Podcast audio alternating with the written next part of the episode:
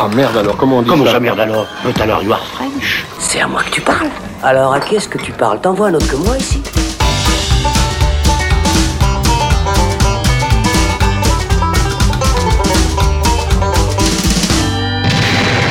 Salut les cinéphiles, bonjour, bonsoir à tous, bienvenue dans le Saloon qui fait sa rentrée avec ce qui doit être le film le plus attendu de l'année, ou en tout cas celui qui s'est fait le plus attendre depuis le début de la pandémie mondiale, surtout des exploitants de salles de cinéma qu'ils voient comme un sauveur. Le voilà enfin donc sur nos écrans, ce Tenet, première super production de cette année trouble, blockbuster d'action aux ambitions spectaculaires qui promettait autant de nous divertir que de nous faire surchauffer le cerveau avec son concept d'inversion du temps. Aucun doute, il s'agit bien là d'un film de Christopher Nolan, mais à trop vouloir manier ces concepts physiques innovants et complexes jusqu'à les amener vers davantage d'abstraction en laissant volontairement des zones de flou, le réalisateur d'Inception et d'Interstellar ne retomberait-il pas dans ses travers et ne se brûlerait-il pas les ailes? C'est ce qu'on va voir avec ma bande d'espions qui manie le temps comme personne. Je suis très heureux les amis de vous accueillir à nouveau pour cette rentrée du Saloon et pour parler de ce film en particulier. Salut Thibaut Ducret. Salut Alex. Patrick Danton, salut à toi. Salut. Et Florian Pouplin, salut Florian. Salut Alexandre. Alors, euh, la même équipe euh, que lors de notre euh, grosse émission spéciale Christopher Nolan. C'est, si c'est pas beau, ça. C'est presque comme si on était cohérent. Tout est lié. Tout est lié, les amis. Euh, si vous n'avez pas entendu, vous qui nous écoutez, si vous n'avez pas encore écouté cette émission spéciale Christopher Nolan, eh bien, je vous invite, bien entendu, à vous y référer afin de mieux comprendre un peu les thématiques qui habitent ce cinéaste. Et puis, bien sûr, on va parler donc euh, de ce Tenet. Si vous êtes prêts, eh bien, c'est parti. Alors ça, c'est très tordu, mais bougrement intelligent. Avant de vous pitcher le film et de connaître vos avis, les amis, j'aimerais vous entendre sur cette question. Euh, le sauveur des cinémas, c'est ce qu'on entendait partout avant que Tenet sorte. Hein. A été repoussé maintes fois, il devait sortir en juillet. On nous a annoncé plusieurs sorties pour enfin qu'il débarque dans nos salles. Donc le 26 août en Europe, je précise, puisque euh, aux États-Unis, il sortira euh, que début septembre. Euh, mais qu'est-ce que vous pensez de ça? Pourquoi tout le monde dit, et les exploitants de salles en particulier, disent que Tenet est le film tant attendu pour faire revenir les gens en salle. Patrick. En fait, euh, il y, a, y a plusieurs choses qui, qui font ça. C'est-à-dire que l'été déjà est un peu la période des blockbusters, donc il y a une habitude aussi à ce que le marché à ce moment-là propose ce genre de production. Et puis les films précédents de Nolan ont toujours été des succès publics, donc du coup il y a une attente Populaire, par rapport et populaire, ouais ouais. Donc du coup il y a une attente par rapport à ça. Euh, ensuite, bah, il y a la situation qui fait qu'effectivement il y avait plus de gros films américains qui, qui sortaient, même plus de gros films du tout qui sortaient. Et donc du coup il y a eu cette attente euh, vraiment des, exploitants pour pouvoir avoir un, produit, un film qui attire vraiment des spectateurs un peu plus en masse dans les salles. Donc euh, par rapport à ça, il y a arrivé cette appellation, enfin cette chose autour de Tenet et cette attente énorme, donc qui, qui s'explique à mon avis tout à fait comme ça et puis qui est tout à fait compréhensible. Est-ce que ça suffit justement? Est-ce que le seul nom de Christopher Nolan et le fait que ce soit un nouveau film qui sorte, est-ce que ça suffit justement à vraiment faire retourner les gens au cinéma? Puisque on, peut, on parlera de ce, casting. On a John David Washington ou Robert Pattinson par exemple, mais ce n'est pas un Leonardo DiCaprio ou bien un Christian Bale. Enfin, on peut se poser la question aussi est-ce que vraiment le seul nom de Nolan suffit? Bah, bah, je crois que pour le coup, Nolan, c'est justement un, des seuls réalisateurs de blockbuster actuellement qui, euh, justement, parle au grand public, euh, qui est à la fois, justement, euh, un réalisateur, enfin un auteur qu'on reconnaît en tant que tel, et qui fait des blockbusters qui cartonnent et qui marchent auprès du grand public. Et alors, pour le coup, à l'heure où on enregistre ce podcast, moi, je l'ai revu une deuxième fois il y a quelques heures, quelques jours après la sortie, et la, la salle était quand même bien remplie. Alors, euh, évidemment, avec les restrictions euh, qui s'imposent, mais, euh, mais oui, je pense pas que le, le casting ou quoi que ce soit fait qu'il y a forcément Ouais. moins de monde.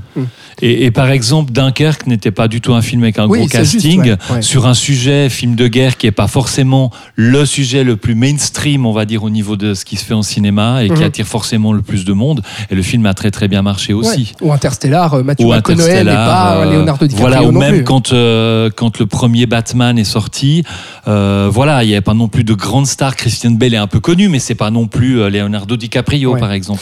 Donc euh, voilà. Florian, tu penses toi que justement c'est justifié qu'on parle de Christopher Nolan comme le sauveur de- des, des salles de cinéma ou en tout cas de Tenet? Alors, Comme ça? Euh, ce qui, ce qui est sûr, et je rejoins mes deux, mes deux, mes deux compagnons, c'est que Nolan est en effet un nom qui fait venir des gens en salle, mais je crois aussi qu'il y a beaucoup euh, qui est à voir avec la situation, c'est-à-dire que très tôt, euh, le James Bond a été décalé de manière drastique, donc à novembre. Euh, donc ça, on savait que ça allait être pas lui qui allait sauver en fait. Euh, pareil avec toutes les grosses sorties, qui, Fast and qui- Furious aussi. voilà notamment. Mulan ou ce genre Ouais. de choses qui ont été mis entre parenthèses sans aucune date. Bon, Mulan, on, on va savoir après que ben il a été annulé en salle, mais Tenet était encore le seul à garder une date en fait. Et je pense que ça faisait un point de repère pour les gens et pour les exploitants que ben en août va y avoir un film en fait. Va y avoir un film que beaucoup de gens vont attendre. Et je pense que ça a fait un point de repère. Et il y a aussi eu le concept que euh, il y a eu ce, truc un peu euh, épisodique où ah il a été annulé, il a été repoussé de une semaine, après de 15 jours, Ouais. après annulé, après quand même remis. Donc ça faisait un peu un ascenseur émo- émotionnel comme ça qui a un Ouais. peu aussi excité un peu en fait. On était là, Ah, il va venir. Ah non, ah, ah oui en fait, ah ah ah cool il vient, vite on y va. Tu vois? Ouais. Je crois qu'il y a aussi Mhm. eu ça. Euh, alors je sais pas si ça a été fait exprès ou pas, je ne pense pas quand même, parce que Nolan s'est beaucoup battu pour qu'il sorte en salle, parce qu'on le sait tous que Nolan fait du, des films pour le cinéma et pas Pour pour, qu'il soit vu en ligne. Ouais. Euh, donc voilà, je crois qu'en dehors du fait que ce soit un film de Christopher Nolan, il y a aussi tout ce petit truc qui s'est passé comme ça. Ouais. Et que c'est le seul film donc en fait, le seul sûr. blockbuster qui est en salle. Bien sûr. L'autre question que ça pose aussi, c'est la stratégie du coup de la Warner, parce que c'est la Warner qui produit donc les films de Christopher Nolan et donc euh, Tenet, et c'est eux qui se sont placés aussi stratégiquement, contrairement aux autres majors, en se disant bah oui, nous on va placer des films à gros budget euh, dont on attend beaucoup de recettes, on va prendre le risque de mettre ce genre de film dans les salles obscures, mais on peut se poser la question et pourquoi le faire avec Tenet alors qu'ils auraient pu le faire avec Wonder Woman par exemple, parce Bah, justement, il faudra voir si Wonder Woman, qui est à l'heure actuelle encore programmé pour le Fin 30, septembre. 30 septembre, euh, s'il est maintenu, effectivement, si Mm. c'est euh, une stratégie sur le long terme ou si c'était juste une exception pour Tenet. Ce qui Ouais. est sûr, c'est que Warner, ça reste à l'heure actuelle, euh, je trouve, un, un des derniers studios euh, qui a justement cette volonté de mettre en avant les auteurs, euh, un certain cinéma aussi, et, et qui du coup mise sur la salle, et même si euh, voilà, ils sont affiliés avec euh, HBO Max, euh, a priori, ils ils sont pas encore dans une stratégie Mm. à la Disney où on s'en fout, on balance tout sur la plateforme, et voilà. Mhm. Voilà euh, ce qu'on pouvait dire un peu sur, euh, sur cette question. On comprend donc l'attente qu'il y a euh, autour de ce film et pourquoi il se place là dans ce contexte si particulier de cette année euh, 2020 absolument chamboulée par, par le coronavirus, vous l'aurez compris. Passons donc au film, les amis. Donc dans Tenet, eh bien, on suit un agent de la CIA recruté dans une opération spéciale à la poursuite d'un méchant russe qui a un plan mégalo pour détruire le monde, rien que ça. Sauf que dans cette intrigue digne d'un James Bond, vous l'aurez compris, se glisse une technologie envoyée du futur capable de remonter le temps, ou plutôt de l'inverser, puisque les personnages vont pouvoir revivre des scènes clés à l'envers et espérer changer le cours du temps. Alors au casting, je vous l'ai bri- brièvement évoqué, mais dans le rôle de notre héros espion, on retrouve John David Washington, fils de Denzel Washington, donc, euh, qu'on avait déjà aperçu dans Black Landsman de Spike Lee, et puis qui sera aidé par son compère euh, Robert Batman Pattinson, et puis Elizabeth Debicki, qui incarne la femme du méchant russe, incarnée lui par Kenneth Branagh. Voilà. Si, si, Kenneth Branagh en méchant russe. Alors, on prévient d'emblée, si vous êtes très très sensible au spoil, eh bien, euh, déjà, qu'est-ce que vous faites là hein? Malheureux, posez ce transistor, arrêtez, cassez-vous, revenez plus tard. Euh, pour ceux qui ne veulent pas voir euh, leur plaisir gâché par des éléments d'intrigue dévoilés, pas de panique, on va s'efforcer quand même, en tout cas au début du podcast, d'en dire le moins possible et de dévoiler le moins de choses sur le film. Mais on va quand même dire que Bruce Willis est mort depuis le début. Donc il faut vous préparer. Ça, Et puis, de toute façon, Ah, c'était ça, j'avais pas compris. Et de toute façon, euh, si on spoilait quoi que ce soit, vous, vous, vous me l'accorderez, je pense, euh, eh bien vous comprendrez rien du tout à ce qu'on dit, vous l'aurez oublié en tout cas euh, avant d'aller voir le film. Mais bref, passons pour faire simple, ce sera sans spoiler, et si à un moment donné on doit en dire trop et qu'on doit spoiler, on vous, pied, on vous préviendra, donc pas de souci à vous faire en tout cas pour euh, ces premières minutes. Alors on commence avec le traditionnel tour de table. Que penser de ce Tenet Donc? L'attente était énorme, on l'imagine, ça biaise forcément aussi euh, le ressenti, en tout cas à première vue, euh, après avoir vu euh, une première fois le film. Toi Thibaut, tu l'as vu deux fois, Euh, mais on va commencer du coup par ceux qui l'ont vu qu'une seule fois. Patrick Que penser de Tenet? Alors Rapidement, moi- donc. pour- ouais, ouais, pour moi, c'est la première fois que, que Nolan, dans sa volonté de proposer un concept original et jouer avec ses thématiques fétiches, en l'occurrence la temporalité, euh, pour moi, il rate complètement son film parce qu'il réussit pas à nous emmener avec lui. Je trouve qu'il est incapable de traduire son concept en scène d'action concrète euh, à l'écran, euh, à travers la mise en scène, à travers l'action, à travers la façon dont il a de le raconter. Et du coup, nous, on, reste vraiment en, en retrait par rapport à ça. On ne comprend pas con- concrètement ce qui se passe, en comment fait, fonctionne le principe. Et donc, du coup, on est toujours en train de courir derrière le film qui avance beaucoup trop vite en plus. Pourtant, de Et l'action, il y en donc, a. euh, oui, oui, mais ça, c'est. On, on Boum, reviendra dessus. Je pense qu'il y a, il y a un peu d'action qui, qui, du coup, apparaît comme une action qui sert un peu à, à compenser peut-être autre chose, quoi. Thibaut est-ce que, est que cette deuxième vision a changé euh, un avis? Alors, Je sais que tu ça- étais mitigé Oui, au oui, oui. Mais, mais j'avais envie de le revoir dès, dès la sortie de la, de la proje- première projection, parce que je pense qu'on aura l'occasion d'en discuter, mais, mais c'est un film qui est quand même euh, qui peut être assez hermétique à la première vision et qui peut être assez compliqué à, à- à assimiler. Et, et en fait, je, ne suis pas tout à fait d'accord avec, euh, avec Patrick, parce que pour moi, en fait, le concept lui-même de cette inversion du temps euh, fonctionne assez bien, notamment dans les scènes d'action. Mais le problème que j'ai, moi, c'est tout ce que le concept enrobe. C'est-à-dire que euh, Inception, c'était un film de braquage avec, enfin, enrobé par un, un concept de science-fiction qui était cette idée du rêve, et- etc. Là, on a, comme tu le disais, Nolan qui répète depuis des années qu'il rêve de faire un James Bond, Mm. qui fait son James Bond, mais enrobé par ce concept de science-fiction d'inversion du temps. Et pour moi, l'idée d'inversion du temps fonctionne pas mal, mais ce qui pêche, c'est justement l'aspect James Bond, l'aspect enquête, film d'espionnage, qui est extrêmement nébuleuse et très Hyper difficile à suivre, Aussi, et qui du coup aussi. rend l'expérience quand même un peu compliquée à apprécier, en tout cas à la première vision. C'est-à-dire qu'il a déjà un concept de base qui peut être compliqué à adhérer, en tout cas euh, sur le papier. Et si en plus il complexifie d'autant plus son scénario, son intrigue et tout ce qui est Ah à ouais, côté, ouais. euh, ça peut devenir effectivement. euh, assez Merci flou. Thibaut, merci. C'est un plaisir. Florian Pouplin. Alors moi je trouve que c'est un chef-d'œuvre. c'est le meilleur film que j'ai vu depuis 20 ans. non, alors euh, non mais oui j'ai apprécié le film en tout cas. Je ne l'ai vu qu'une fois, j'ai pas eu le temps d'aller le revoir. Ce qu'il faut Euh, dire moi, il faut ceux- savoir- Excuse-moi, voilà, ce qu'il faut dire pour ceux qui n'ont pas écouté notre émission spéciale Christopher Nolan, eh bien, tu fais quand même partie du camp euh, qui n'est pas spécialement fan, on va dire, du cinéma de Nolan, même si tu peux y trouver des bonnes, des, des qualités, etc. Exactement. Pas spécialement ton dada. Donc moi, si vous voulez, je n'avais aucune attente. Ça, peut-être ce qui a contribué au fait que j'ai apprécié le film. Euh, moi, c'est un film euh, avec lequel j'ai pris beaucoup de plaisir parce que je trouve que c'est un joyeux bo- bord- bordel. En fait, je trouve que Nolan fait n'importe quoi et je trouve et euh, il fait n'importe quoi et du coup ça décomplexifie beaucoup le spectateur, je trouve. Et je me suis trouvé dans cette position de, en fait, apprécier ce qu'il me proposait visuellement sans devoir, euh, contrairement à beaucoup de retours que j'ai eu, trop réfléchir à ce qui se passe, en fait. C'est la première fois où, dans un Nolan, on m'a pas expliqué mille fois les choses et où j'ai dû, entre guillemets, comprendre par moi-même. Et bon, je pense qu'on reviendra dessus parce que ça fait aussi partie, selon moi, du concept du film que tout soit mal expliqué. Euh, mais donc, Donc en fait, euh, tu as adhéré à ce que Nolan nous dit au tout début du film, à travers euh, ce voilà. personnage de. que, si- que si on comprend pas, c'est pas grave, il faut ressentir. Voilà. Et à partir de cette phrase, en fait, moi, j'ai complètement lâché prise, en fait. Parce que je pense que cette phrase, c'est Nolan qui l'a dit au spectateur.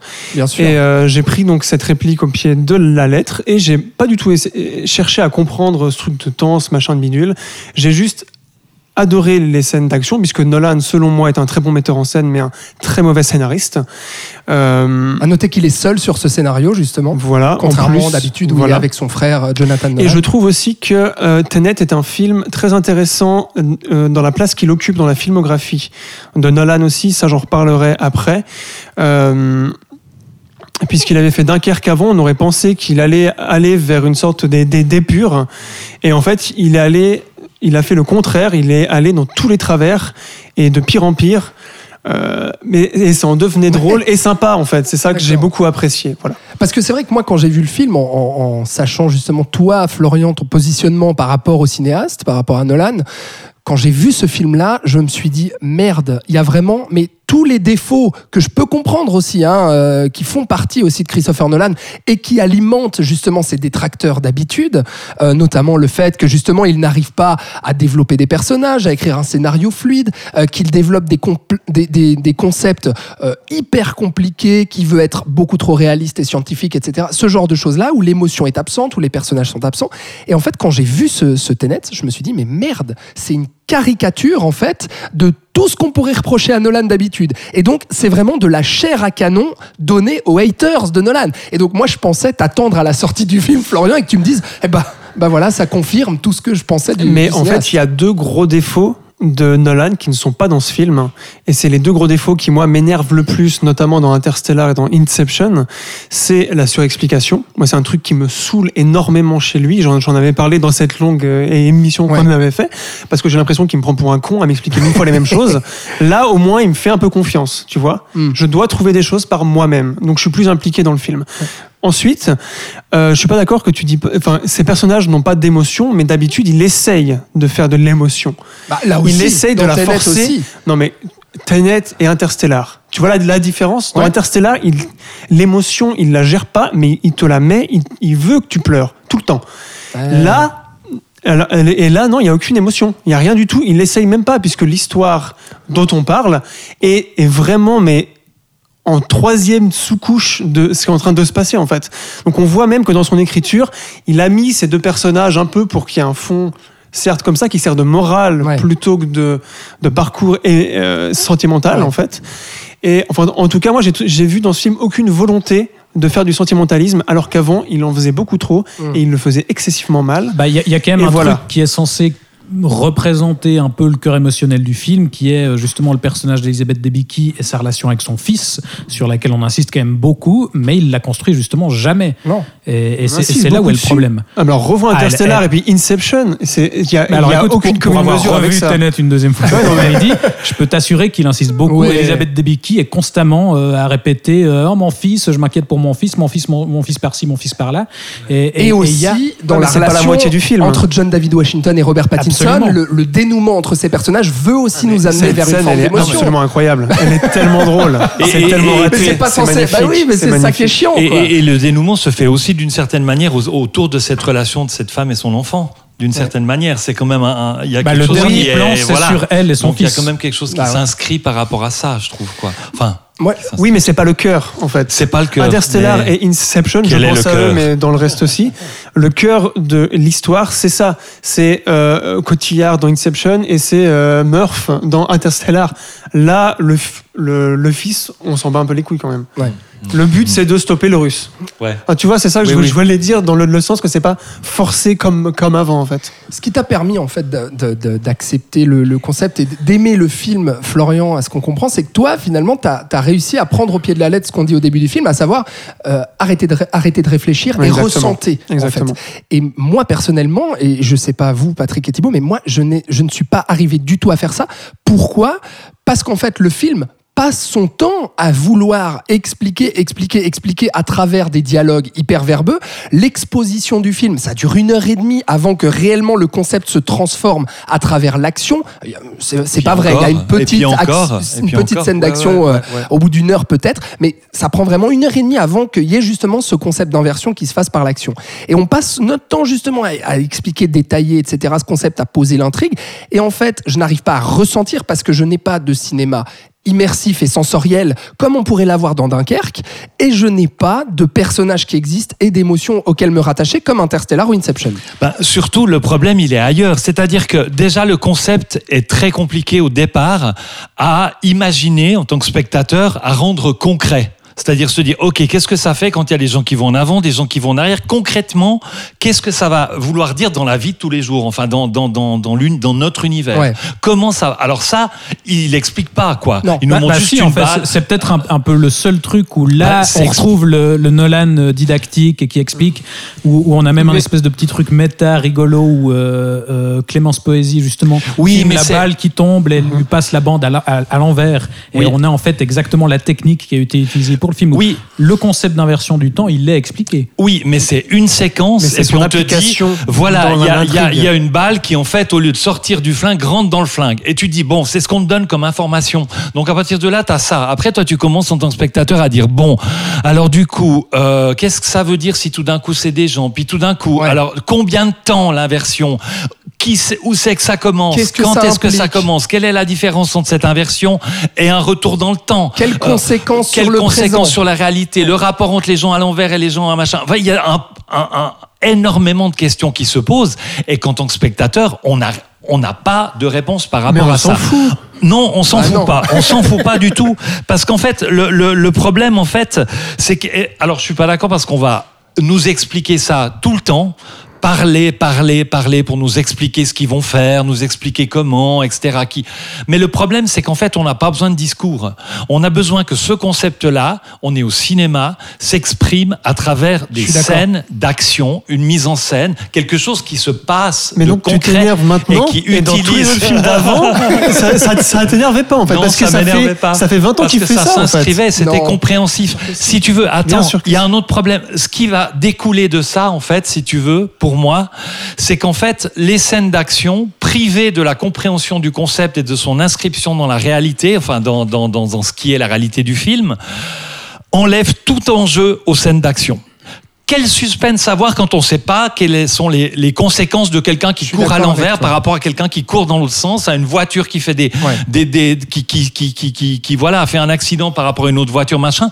On ne comprend pas quels sont les enjeux des scènes d'action. Pas d'enjeu, pas de suspense, pas Ouais. d'implication pour nous dans le film. Alors on sent que c'est volontaire de la part de Nolan de justement tirer vers l'abstraction, comme je le disais, et de, de laisser du flou.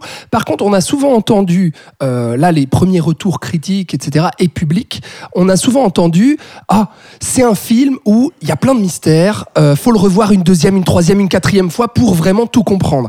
Moi personnellement, j'ai pas l'impression, parce que pour moi un film doit laisser, il peut y avoir effectivement du mystère, on peut revoir un film pour capter un petit peu tous les, tous les détails qui peuvent s'y nicher. Mais pour moi, une première vision de film, il y a l'intrigue doit être claire, les enjeux aussi, le concept expliqué, et c'est pour ça que je me tourne vers toi Thibaut pour savoir si euh, tu es d'accord avec ça et si cette deuxième vision véritablement éclaire quelque chose ou en fait t'en es au même point. Ouais, bah, par rapport à ça, j'aimerais juste faire un rapide parallèle euh, avec euh, le chef-d'œuvre absolu qu'on cite euh, énormément, mais que ça vaut toujours Attention la peine de remettre sur le tapis. Un, Mag- un Mad Max Fury Road euh, est un film extrêmement riche dans son scénario, mais dans le, dans le background, en fait, dans, dans tout Ouais. ce qui constitue l'univers, il y a énormément de choses à décoder pour comprendre exactement ce De qui se passe. sous-texte en fait. Mais le scénario, l'intrigue est extrêmement claire, extrêmement limpide, ce qui fait dire à beaucoup de monde qu'elle est hyper simpliste, mais ce qui n'est pas le cas. Mais disons qu'on comprend les personnages, on comprend leur objectif, ce qui s'y passe. Et après, euh, quand on le revoit plusieurs fois, eh ben on se dit ah tiens, il y a ça en plus et ça ajoute de la des, profondeur. des discours en fait, Voilà, des exactement. sous-textes. ouais. Là, pour moi, le, le souci de, de Tenet, en fait, c'est que euh, l'intrigue d'espionnage, qui devrait donc euh, constituer le, le centre du film et le biais par lequel on, on pénètre dans l'univers du film, euh, est, est extrêmement difficile à suivre. Parce qu'en fait, on a un truc euh, où on a une intrigue d'espionnage qui est euh, où tout le monde. Enfin, voilà, on a le héros qui rencontre Robert Pattinson, qui doit aller rencontrer euh, un marchand d'armes, et il va de rencontre en rencontre au début. Euh, tout le monde est hyper nonchalant, euh, tout le monde euh, voilà, balance des, on balance des informations à la gueule du personnage principal, qui d'ailleurs n'a aucun nom, il s'appelle juste le protagoniste. Donc euh, pour l'identification, merci. Enfin, le, le personnage est- Mm. est, est vraiment réduit au strict minimum. Bon, pourquoi pas ça? Pourquoi pas, mais disons que ça facilite pas forcément l'identification. Mm. Ou alors, euh, c'était un peu le cas dans, dans Dunkerque où on avait aussi des, des personnages euh, qui étaient assez réduits en termes de caractérisation, euh, mais ils, ils avaient justement des objectifs assez simples et compréhensibles. Mais donc, on est d'accord que cette deuxième vision n'apporte pas davantage de moi, clarté. si- pour le coup, j'avoue que que- j'ai un peu mieux compris l'intrigue d'espionnage. T'as compris que- les tableaux, par exemple. Oui, oui. Oui, parce Oui, que ça, j'ai- c'est vrai, compris les C'est tableaux. vrai, les tableaux, moi j'étais incapable de comprendre comment cette relation avec, euh, avec la femme qu'effectivement, en fait, s'établit doit- par un tableau si c'était le vrai, le Ouais. faux tableau, etc. Moi, rien compris ça. circulait, et qui pourtant est une scène importante parce qu'elle va donner le lieu à la grande scène d'action du film, enfin une des grandes scènes d'action Bah, du il film. doit entrer et en on sait pas pourquoi, effectivement et on avec, ne sait pas euh, pourquoi. avec euh, le méchant et pour, ce, pour ça il doit passer par sa femme donc Ouais. euh, incarnée par Elisabeth Debicki et euh, il y a toute une intrigue avec un, un tableau enfin je vais pas détailler ici mais qui est effectivement assez nébuleuse parce que tout va très vite en plus c'est on envoie John David Washing- Washington d'une rencontre à l'autre et, on, lui balance ses informations et, c'est assez, compliqué à suivre à la deuxième vision c'est un peu plus clair mais en fait le problème pour moi c'est que c'est pas plus intéressant c'est-à-dire que c'est tout hyper froid. Oui, vous devez aller là-bas et on présente les choses. euh, Voilà, ceci est une intrigue d'espionnage et tout le monde est hyper sérieux mais en même temps hyper détaché. Et il n'y a, pas de chair vraiment. Il y a, peu d'humanité qui se dégage, je trouve. Et, du coup, euh, c'est un peu plus compréhensible en le revoyant plusieurs fois, mais ça manque vraiment d'intérêt parce que pour reprendre le parallèle avec James Bond, euh, ça- on, lorgne un petit peu du côté d'Opération Tonnerre où on a aussi le héros qui doit se Ouais. rapprocher du méchant par le biais de sa compagne, etc. Il y a un passage sur l'eau. Euh, mais c'est beaucoup moins fun qu'un James Bond en fait. C'est juste, c'est hyper euh, solennel. Ça se prend Et très au sérieux Ça se prend aussi. très au sérieux. comme et, beaucoup de films et de pour Nolan. moi, vraiment, ça, ça peine à, à captiver quoi. Et euh, il y a un problème aussi justement au niveau, au niveau des, des- des personnages pour moi. quoi. L'intérêt qu'on peut avoir justement dans le développement des relations entre les personnages, des parcours, du parcours aussi euh, des personnages. Où moi, j'ai, mais vraiment au bout d'un moment dans le film, avec, je parlais de cette une heure et demie d'exposition qui était hyper longue, mais je, je commençais vraiment à m'en contrefoutre de ce que je voyais. Euh, et ça, c'est, c'est, c'est un gros problème. Par contre, euh, on est, on est assez, comme vous l'aurez compris, assez mitigé, à part euh, Florian qui a eu une bonne surprise Je justement. suis quand même mitigé aussi, Bien mais sûr. pour des raisons différentes. Mais, mais toi, tu as, tu as globalement apprécié l'expérience. Mais il faut quand même rendre au film ce qui lui appartient, c'est-à-dire qu'il faut nuancer dans le sens où euh, les, les réserves qu'on exprime ici sont beaucoup liées justement à cette déception, parce que comme vous l'aurez compris si vous nous avez écouté déjà, Patrick, Thibault et moi, Nolan, c'est plutôt un cinéaste qu'on apprécie. Moi, j'y allais plutôt euh, bien intéressé. sûr, et ce film, ouais. on l'attendait beaucoup. Moi, j'y allais aussi confiant et tout. euh, Ah, voilà. simplement, c'est c'est une déception par rapport à ce qu'il propose. Ouais. Mais tu vois déjà le concept au départ. Ne réfléchissez pas, laissez-vous porter. Non. Si je fais, si, si, si, si, si, si je veux voir ça, je vais voir Fast and Furious, quoi. Ça va bien, c'est cool, j'ai pas besoin de me Non, prendre la tête, il y a des scènes d'action, c'est bien. Là, alors, ne fais pas un truc compliqué si tu veux pas qu'on réfléchisse. C'est ça. Il y, alors- avait, euh, les, les Wachowski ont fait Cloud Atlas, Ouais. qui, qui était une déconstruction, différentes époques, etc. Et il y avait un autre discours où ça disait au début, faites-nous confiance, l'histoire, vous allez saisir les choses, on va vous prendre et on va vous guider, Ouais. même si ça vous paraît déconstruit, ça va aller. Là, Nolan, il nous dit, je vais vous faire un truc compliqué, vous allez rien comprendre, ne réfléchissez surtout pas, et puis prenez-en plein la poire pendant mais deux heures et celui demie. qui arrive à Non. faire ça, et je suis sûr que tu vas rebondir là-dessus, Florian, mais celui qui arrive très très bien à le faire, c'est Lynch en fait. C'est David Lynch. C'est-à-dire que un exemple même d'intrigue. Tu peux pas comparer Lynch à Nolan, mais non, mais, non, mais si on veut comparer, si tu veux, dans la complexité d'une- d'un d'un scénario, d'une intrigue, de relations de personnages, etc., et de flou aussi laissé justement sur plein, plein, plein, plein, plein de zones d'ombre, et parfois tu te retrouves dans- devant un film de Lynch, et puis t'es complètement paumé, et en fait tu te laisses per- te, perdre en fait dans le film, ce que n'arrive pas à faire Nolan. Et un Lynch arrive à le faire parce que tu, tu te Non, perds en fait avec lui dans ses méandres. Parce qu'en fait, Nolan fait ses films avec son cerveau, alors que Lynch fait ses films avec ses émotions et avec son inspiration, en fait. Lynch est un artiste, Nolan n'est pas un artiste, au sens, au sens propre du terme. Nolan réfléchit trop. Nolan est un scientifique, est un Bon, ça, ça technicien. se discute, mais effectivement, Mais Nolan voilà, ne en se tout permet cas- pas le fantastique et le Ouais. l'inexplicable. Et du Mm. coup, c'est un peu facile Nolan de est dire, un essayez pas de artisan, mais, pas un artiste autant que Lynch en tout cas. Mm. Mais après, on pourra en discuter, mais là, c'est pas la place pour. Mais ce que je voulais dire, moi, euh, je rebondirais sur un truc ou sur un autre, mais euh, moi, en fait, je crois que j'ai aussi apprécié ce film, parce que contrairement à vous, donc comme je l'avais dit en début d'ém- d'ém- d'émission, je ne suis pas un fan de Nolan, au contraire, c'est un réalisateur dont les films m'énervent, m'agacent, et euh, j'ai l'impression que, en vous entendant parler, que toutes ces réactions que vous avez, moi, je les ai déjà eues avec On devient avant, des en haters. fait. Ouais, voilà, ouais. c'est ça qui est ouf. Mais je suis même pas haters parce que j'ai, enfin voilà. Oui, oui, oui. Et donc ça ça me fait un plus, hein. peu, ça me fait gentiment ricaner. En fait, je veux, je, je veux absolument pas dire que je suis en avance ou que j'avais compris Ouais. avant que, enfin tu vois. Mais euh, ce que je trouve, je trouve que c'est un film révélateur sur ce réalisateur et, comme et toi. je m'attendais pas en fait à ce qu'il tombe dans ce piège-là Parce qu'avec moi non Dunkerque, j'étais persuadé qu'il allait rebondir, allait se que, que genre comme Ouais. Fi- Fi- Fincher l'avait fait euh, au tournant avec The Zodiac et après Ouais. The Social Net- Network, où il allait dans un cinéma beaucoup plus d'épure, de, de fluidité et tout. Je croyais que Nolan allait faire pareil. Et non, en fait, il est retombé dans le même piège que tous ses anciens films. Le problème, c'est qu'il doit avoir un ego surdimensionné, qu'il a tout l'argent qu'il veut, qu'il peut faire absolument ce qu'il veut maintenant, et que donc il a fait de la merde, en fait. ouais. Parce que Tenet, c'est de. Mm. Enfin, qualitativement, c'en est, en fait. Moi, j'ai apprécié ce film parce que ça m'a fait beaucoup rire, en fait. Vraiment, parce que j'ai vu tous ses défauts et j'étais là. Sadique. Nolan s'est fait prendre à son propre piège, en fait. Ouais. C'est horrible, pas mais ça me fait rire. le film, toi non Mais oui. non, mais du coup, du coup, ça en devient un film euh, natardesque, toi, en quoi. fait. Voilà. Ouais, ouais. Devant lequel j'ai eu beaucoup. Ça Ouais. m'a- Ça m'a fait beaucoup rire parce que moi, je connaissais tout ça. Donc, moi, j'ai pas été surpris que, c'est ce- que ce soit mal branlé, en fait. Donc, j'ai donc j'ai pas non. été déçu. Tu vois un Alors peu. attention, Voilà. justement, Alors là, on, va a y- un va y revirement assez inattendu. Oui, c'est vrai. Finalement, Florian, tu n'as pas aimé le film. Si, mais, si, mais je l'ai mais je aimé parce qu'il est Alors pour mauvais. revenir par rapport à Florian, fait. moi vraiment j'adore Tenet en fait. Euh, On Alors attendez, parce que justement, En donc fait, tu dis, tout moi. est à l'envers. tu, tu dis mal branlé. euh, en, Non, mais en il est termes- mal branlé. Non mais attends, en Non, termes mais oui. en termes de, en termes de scénario, effectivement, euh, Ah oui. c'est- ce film est un bordel monstre. Mais justement là où je voulais vous amener aussi, c'est qu'on dit beaucoup de négatifs, euh, on exprime effectivement notre, notre déception et notre incompréhension face à ce revirement justement de Nolan qui retombe un peu dans, dans, dans, ses, dans, ses, dans ses défauts, on va dire.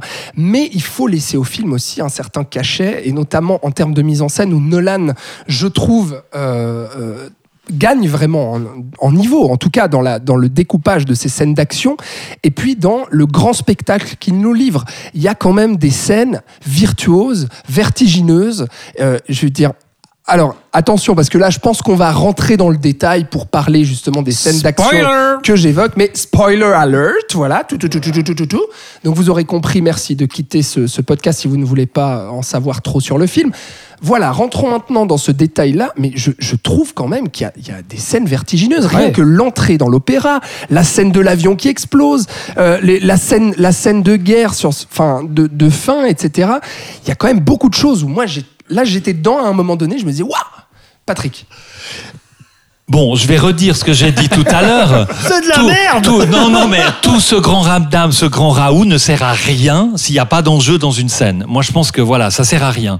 Après, je trouve qu'il y a des gros problèmes au niveau de ça parce que Nolan, je sais pas ce qu'il fait avec ça, pourquoi il en fait autant, parce qu'il en fait énormément, je trouve, en termes de mise en scène, de de- d'action, de, musique qui est absolument envahissante et puis qu'on ne supporte plus au bout d'un moment. Ludwig Göransson. voilà, Voilà. mais en fait, Qui mime Hans Zimmer. Moi, dès le départ, j'ai eu un problème. Dès la première scène, j'ai eu un problème parce que il est hyper speedé dans son film. Il a 2h30, Complètement. mais il va à une de ses vitesses et du coup, dès le début déjà, je commençais à pas comprendre qui était qui dans la scène du truc. Alors on voit vaguement un mec qui prend un écusson puis qui se le colle sur son truc comme quoi je suis avec l'autre équipe des machins etc.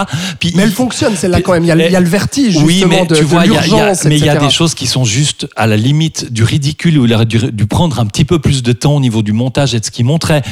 On a une grande scène d'opéra, une salle d'opéra, il doit y avoir 2500, 3000 personnes dedans. On voit un mec des troupes d'intervention mettre un petit tuyau, style tuyau d'arrosage, dans une gaine d'aération, et le plan suivant, les 3000 personnes s'endorment, quoi.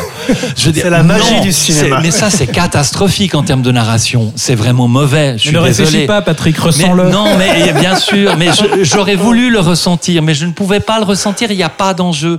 Donc voilà, c'était mal barré. Ouais. Et après, en fait, je trouve que, que toutes ces choses-là se heurtent constamment à la compréhension, tous les effets. Il y a cette séquence, en fait, aussi, où ils sont dans, dans ce lieu où il y a les deux tubes qui permettent de revenir en arrière, de passer séparés par une vitre où ils se voient, et de l'autre côté, etc. Oui. Avec des néons rouges, des néons bleus, des machins, etc. Je n'ai rien compris à cette scène. Il y a, il y a des effets visuels de couleurs et de trucs et de montage, parce que le montage là est hyper rapide. On est largué. On est largué. Thibaut, il y, a- quand même, franchement, il y, a- des scènes, la scène de l'autoroute, euh, enfin, il y, a- des trucs assez, assez impressionnants. Même cette scène, euh, euh, la, mise, comment, dire, l'exécution en fait de son concept, avec notamment un bras de fer armé entre notre héros John David Washington et puis un fameux personnage masqué, là aussi, qui, donc qui lui va à l'envers alors que lui va à l'endroit dans, dans, dans le temps. Ça, ça c'est une scène qui fonctionne bien. Il y a plein de choses comme ça, assez impressionnantes. L'avion qui explose. Amazing. Moi, j'en Mais oui, ai alors- eu quand même. Euh, voilà, excusez-moi, mais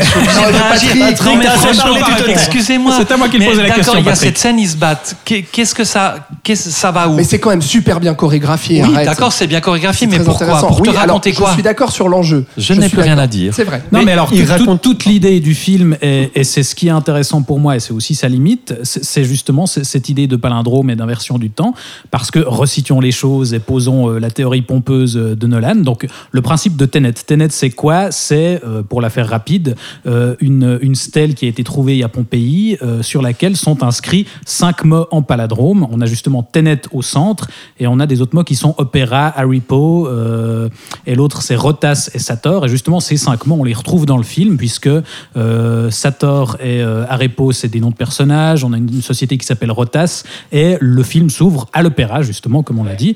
Et donc voilà, tout, tout- c'est cette idée d'utiliser euh, ce concept-là, parce que ça fait très intelligent. Voilà. Euh, Nol- Nolan, quoi, mais, Nolan mais veut, ça donne lieu à. des- veut, veut qu'on sache qu'il est intelligent. voilà, parce qu'il il cite, Il l'a euh, toujours il voulu, cite hein. de, de la haute culture, monsieur. Mais ça donne malgré tout, euh, je trouve, lieu à un concept intéressant qui est que tout le film est construit en palindrome. C'est-à-dire qu'on a cette scène à l'opéra au début et le final est censé faire écho aussi à cette scène, puisqu'il y a un peu le même enjeu autour d'une bombe, sans trop en dévoiler. Et, Dans un euh, champ de bataille militaire, euh, là voilà. aussi, c'est assez et après, on a aussi effectivement cette scène de l'aéroport et euh, de la poursuite sur l'autoroute qu'on voit dans la bande-annonce, qu'on va revisiter euh, dans la deuxième moitié du film. Donc le- la, la première et la deuxième moitié sont construites en miroir. Et malgré tout, je trouve que ce- cette idée d'inversion du temps, ça donne quand même lieu, effectivement, comme tu le disais, à des choses intéressantes en termes d'action, euh, Ouais. puisqu'on a dans, dans chacune de ces scènes le croisement de, de la temporalité normale et de la temporalité inversée. Et alors, on a vu cette image de la bande-annonce de la voiture qui a l'accident à l'envers, si on veut. Euh, Il y a effectivement ce, ce passage où euh, deux gens euh, font un mano à mano en étant inversés. Et et il y, a, il y a quand même deux, trois choses qui sont, pour une fois, enfin, Nolan, ça, ça a jamais été un grand cinéaste d'action. Je trouve que Ouais, c'était quand même un peu sa limite. Ouais. Là, au moins, dans ce film-là, ces séquences d'action ont un petit se plus. surpasse, en fait. Je pense que dans les mains de quelqu'un d'autre, d'un George Miller au hasard, ou n'importe Oui, qui, bon. mais ou de Wachowski, voilà, ça, ça aurait pu atteindre un niveau encore supérieur. Mais là, il y a quand même un intérêt supplémentaire par rapport à ce qu'il fait. Et puis, il exploite un peu ça. Justement, tu parlais des couleurs avant. Il, il joue aussi euh, justement sur les couleurs rouge et bleu pour identifier les temporalités qui vont dans le sens linéaire habituel et les temporalités inverses. Il y a cette, euh, cette, cette idée à la fin d'avoir l'équipe rouge et l'équipe bleue et euh, la salle d'interrogatoire éclairée en rouge et en bleu. Enfin voilà, il y, a, il y a quelques idées comme ça où il exploite un peu son concept euh, et, et pour une fois, il en fait pas des caisses non plus à, à, à surexpliquer tout ça. Et, il y a quelque chose en tout cas visuellement qui se passe. Pourtant, même si euh, il met des couleurs sur ses personnages, moi cette scène de, de, de champ de bataille, Ah. honnêtement, j'étais Ouais. complètement largué, mais euh, c'est le seul moment du film où j'ai vraiment réussi, comme toi Florian, justement, à lâcher prise en fait et à me perdre un peu dans le film et, et où j'ai été assez impressionné par euh, par le par le vertige que provoquait justement cette cette, euh, cette action et le spectaculaire qui opérait. Euh, mais euh, C'est-à-dire que malheureusement dans cette scène à la fin, il y a un truc bien entendu, il y a la, il y a, il y a la bombe, enfin des choses comme ça qu'il faut tenter de désamorcer, etc. On, on comprend cet enjeu-là. Les, les gros enjeux narratifs, les grandes lignes du film d'espionnage qui sont très classiques, on les comprend. On comprend pas tout le temps Oui, comment oui, on oui. arrive là, mais on les Mm. comprend. On comprend le plan du personnage, etc. Et tout. L'histoire dans cette scène-là, c'est qu'en fait tout ce qu'il y a autour de cette de cette tentative de désamorcer la bombe, on voit des gens courir ou euh, courir Mais à on sait pas l'envers, mais on ne sait pas quelles Ouais. conséquences Ouais. ça a Mais, hmm. sur, le, sur le, le- le- le but final. Mais donc ça, c'est typiquement Nolan, c'est d'avoir une histoire de base super simple et de complexifier tout à mort et que ça devienne euh, imbitable. Mhm. C'est ça, oui, oui. Mais Patrick, t'as quand même eu la rétine rincée par moment. Il y a quand même Écoute, des belles choses. C'est-à-dire que c'est pas une question d'avoir la, la rétine rincée ou pas, puis d'en prendre plein les yeux. C'est-à-dire qu'au bout d'un moment, bien sûr qu'il y a des scènes qui sont un- un- impressionnantes d'un point de vue visuel, etc. Quand Mais c'est-à-dire qu'à un moment donné, au- au- après avoir tenté de réfléchir et me dire que de toute façon, euh, Nolan s'en foutait que je comprenne ou pas son concept, euh, ne pas ressentir le, le moindre enjeu, euh, voir des scènes d'action euh, très rapides, je- je- j'a- j'en Ouais. avais ras-le-bol, je m'ennuyais et, et, et, et, et je- j'étais agressé par ce que je voyais presque. Ça m'a épuisé, honnêtement. J'étais épuisé par cette projection. Il y a aussi vi- visuellement un, certain cachet aussi, euh, notamment dans la manière dont il filme les paysages, parce qu'on le sait, Nolan filme en IMAX aussi, et donc là il y a une, vraie profondeur et une grandeur, euh, une immensité en fait euh, des, paysages, et c'est tout bête, c'est-à-dire vraiment quand un personnage arrive, que ce soit sur une île, près d'une côte, dans un espèce de, de champ désert ou ce genre de choses, il arrive avec ses plans larges, je trouve, à émerveiller totalement, ou bien aussi dans son utilisation justement de dans sa volonté de, réalisme et de se débarrasser le plus possible de fonds verts, de CGI ou autre. Quand il travaille le dur aussi, je pense notamment à une scène euh, où ils sont sur euh, sur sur euh, sur un bateau, euh, les, trois personnages, et où on sent les, les, les personnages qui vont à toute vitesse sur l'eau et qui manquent de, de se prendre la gueule, qui se prennent la houle aussi, et puis euh, les vagues en pleine poire, et où on sent vraiment que physiquement les, les acteurs y sont quoi. Et là aussi, je trouve que par tout ça, euh, Nolan arrive à, à, à nous, à nous émerveiller en fait. Il reste euh, assez euh, doué en, en termes effectivement par rapport au décor, par rapport au- à la façon de filmer, mais ne serait-ce que les villes hein, aussi, la Bah tour oui. en Inde, ce genre de choses, la séquence où il grimpe le long de la tour, ce genre de choses qui évoquera sans doute Dark Knight ou ce genre de choses. On retrouve en tout cas dans cette séquence-là des choses comme ça. Et puis ça, il le fait, il le fait toujours, euh, toujours assez bien, Mm. bien sûr. Florian, non Oui. quelqu'un veut rajouter quelque chose Oui, oui, complètement. Moi, euh, je trouve que le style visuel de Nolan se définit principalement par son montage, euh, très peu par son visuel, parce qu'utiliser un grand angle, ça, enfin, voilà, c'est pas, c'est pas incroyable. Non, bien Euh, sûr, non, mais enfin, tu vois, tu parlais des grands trucs, c'est pas le seul à, à savoir faire ça. bien sûr, mais je trouve ça beau quoi. Oui, c'est beau, mais ça définit pas son style, je trouve. Non. Je trouve que son style est dans le montage. Et euh, je suis assez d'accord avec Patrick sur le fait que là, euh, ça cut dans tous les sens. Les scènes d'action restent quand même plus ou moins lisibles.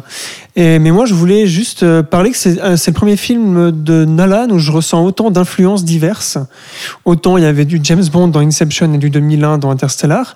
Là, je trouvais que c'était visuellement qui s'inspirait de réalisateurs et peut-être que c'est pour ça que euh, on ressent que les scènes d'action sont peut-être mieux filmées que dans ses films précédents. Euh, la scène de l'autoroute, pour moi, c'est Matrix 2. Ouais. Vraiment. Euh, la couleur rouge et la couleur bleue, c'est Matrix 1. La pilule bleue, la pilule rouge. Et pareil, hein, c'est sur deux temporalités. Tu prends ça, tu vas là exactement. Enfin là, c'est thématique maintenant. Mais et surtout sur la fin, pour moi, c'est du Big Big Blue en fait. C'est du Hurt Locker et c'est du Zero Dark Society et du Call of Duty un peu euh, jeu vidéo. Mhm. Pour Et moi, du j'ai pas Trooper un petit peu aussi. Ouais, j'ai pas vu vraiment Nolan, mais j'ai vu Nolan qui piquait un peu à gauche à droite en fait, Mm. pour alimenter parce que visuellement, je trouve qu'il a pas grand chose à part sa palette chrom- chromatique qui est très très très froide et très très monotone, mais visuellement dans la construction de ses plans, je trouve pas qu'il ait de- qu'il ait un style propre qui est reconnaissable en Ouais. fait. Je trouve qu'il fait des plans très très euh, moyens en fait, très très illustratifs. Et euh, ben, pas toujours, non mais tu vois. Encore une fois, il devait défendre le film, hein, si jamais. euh, Et c'est nous qui nous retrouvons avec cette tâche euh, délicate. Non, mais du coup, ça donne un résultat que j'ai trouvé plus emballant que beaucoup d'autres scènes d'action qu'il avait fait dans le reste de, de ses films, Ouais. en fait. Ouais. Voilà. Et, et- et par rapport à, tu parlais des, des paysages, des décors, etc. et tout. Moi, j'ai aussi eu l'impression que ça voyageait Ouais. d'un bout du monde à l'autre. Ah, ouais, mais là, à une vitesse hallucinante quand même. Il y avait un truc au niveau du temps. Je sais pas si vous avez ressenti Ouais, ça. quand- Je trouve que ça allait un peu vite quand même. Il n'y a un- pas de scène de transition. Un truc il qui est caractéristique, c'est les scènes de, de préparation du plan euh, qui, qui étaient parfaitement limpides dans Inception, par exemple, où on passait euh, dans un même dialogue de plusieurs lieux à l'autre, où on avait des ellipses à chaque fois qu'ils expliquaient les différentes étapes du plan. Là, il y a un passage où justement ils discutent avec euh, et Elisabeth Debicki d'un côté et euh, Robert Pattinson de l'autre, euh, donc euh, le héros euh, John David Washington, et, et où euh, à, à chaque phrase presque on change de lieu. Euh, et alors en plus euh, la musique de Ludwig Göransson qui est euh, aussi subtile euh, qu'un semi-remorque euh, couvre à moitié le dialogue et donc ça rend le truc incompréhensible parce qu'on on est constamment on passe constamment du- d'un d'un lieu à l'autre le dialogue s'enchaîne à toute vitesse et il y a, y a absolument pas euh, je trouve le, le rythme Mm. et, et la, la précision que que- qu'on peut trouver habituellement chez un Je pense qu'on a, on a gentiment fait le tour, là, les amis, sur, euh, sur ce Tenet. Pour conclure, quand même, euh, ce qu'il faudrait dire, c'est que je pense que vous allez être tous d'accord là-dessus. Il faut encourager les gens à aller le voir. De toute façon, si vous nous écoutez jusque-là, en théorie, vu qu'on a fait la barrière spoiler, c'est que vous l'avez vu. Mais on tient quand même à conclure là-dessus, c'est que malgré toutes les réserves qu'on a pu émettre, malgré tous les défauts du film, euh, et puis cette euh, déception, en tout cas pour certains d'entre nous ce soir, euh, de ce qu'on exprime, c'est quand même un film qui vaut le coup d'être vu. C'est-à-dire déjà pour euh, ce qu'il propose de base, déjà pour l'ambition de voir un blockbuster comme ça, c'est- vraiment pas le genre de film qui court les rues, euh, avec un concept pareil, avec une ambition pareille, avec un, tel sens du spectaculaire et autres, ça reste un film, euh, je pense, à voir, quoi. Déjà, aussi pour se faire son, propre avis, je sais pas ce que, vous, pensez de ça, mais moi, en tout cas, malgré toutes mes réserves, je, le recommande chaudement à, à quiconque, quoi. Voilà. Non? Thibaut Si, oui, non, alors euh, moi, Si, oui, non. pu- puisqu'on a puisqu'on puisqu'on n'a pas beaucoup parlé du casting, euh, je préciserai juste que je pense qu'il faut arrêter euh, de faire jouer à Kenneth Branagh des, des personnages qui ont des accents, Ah, que ce c'est soit l'accent russe ou l'accent belge, n'est-ce pas? Euh, Sinon, tous les autres sont excellents. Mais mais à part ça, oui, effectivement, moi je suis très mitigé sur le film, mais j'y trouve quand même des bonnes choses. Je pense qu'il y a les pires travers de Nolan, mais aussi ce qui fait l'intérêt de son cinéma. Et euh, évidemment qu'il y a d'autres choses à voir au cinéma, mais si vous attendez un gros blockbuster, bah, évidemment, allez, allez voir celui-ci parce que, effectivement, là, là, on a quand même quelque chose qui n'est au moins pas cynique, qui est prétentieux, Ouais. comme tous les Nolan, mais euh, qui est pas racoleur ni quoi que ce Mm. soit. On a, on a quand même une tentative de proposer du cinéma, euh, du spectacle. Et donc oui, c'est clair que ça vaut le coup de le voir en salle. Florian, tu abondes dans ce sens, J'abonde. euh, j'imagine. Oui, bah oui, donc euh, je rebondis, hein, Ouais. rebondissons. Ouais. Euh, oui, Nolan fait du cinéma pour euh, qu'on aille les voir au cinéma, donc allez-y. Et euh, surtout, c'est très, c'est tellement nul que ça en devient drôle en fait. Comme non, quoi, il n'aura pas réussi à le défendre. Comme il a retourné sa veste. Ah ouais. mais pas du tout. Il est parti, il a commencé quand même, il Pas a trollé en commençant en Pas disant chef-d'œuvre, et petit à petit, il a vraiment fait un retournement de veste, mais magnifique. Mais non, c'est parce que je vais pas le réexpliquer, mais ça me fait rire que tout le monde découvre que oui, Nolan est un réalisateur surestimé depuis 20 ans et il, il a fallu attendre ce film pour que tout le monde s'en rende compte. Mais réveillez-vous les gars. pas ça. On conclut avec Patrick, non, mais, ah, le plus après- virulent ah, d'entre nous. ah, Est-ce que ça vaut le coup quand même? Alors après, c'est un film qui est fait pour le grand écran, ça indéniablement, ça c'est sûr. Maintenant, pour moi, la projection et la vision de ce film est très pénible et très fatigante, quoi.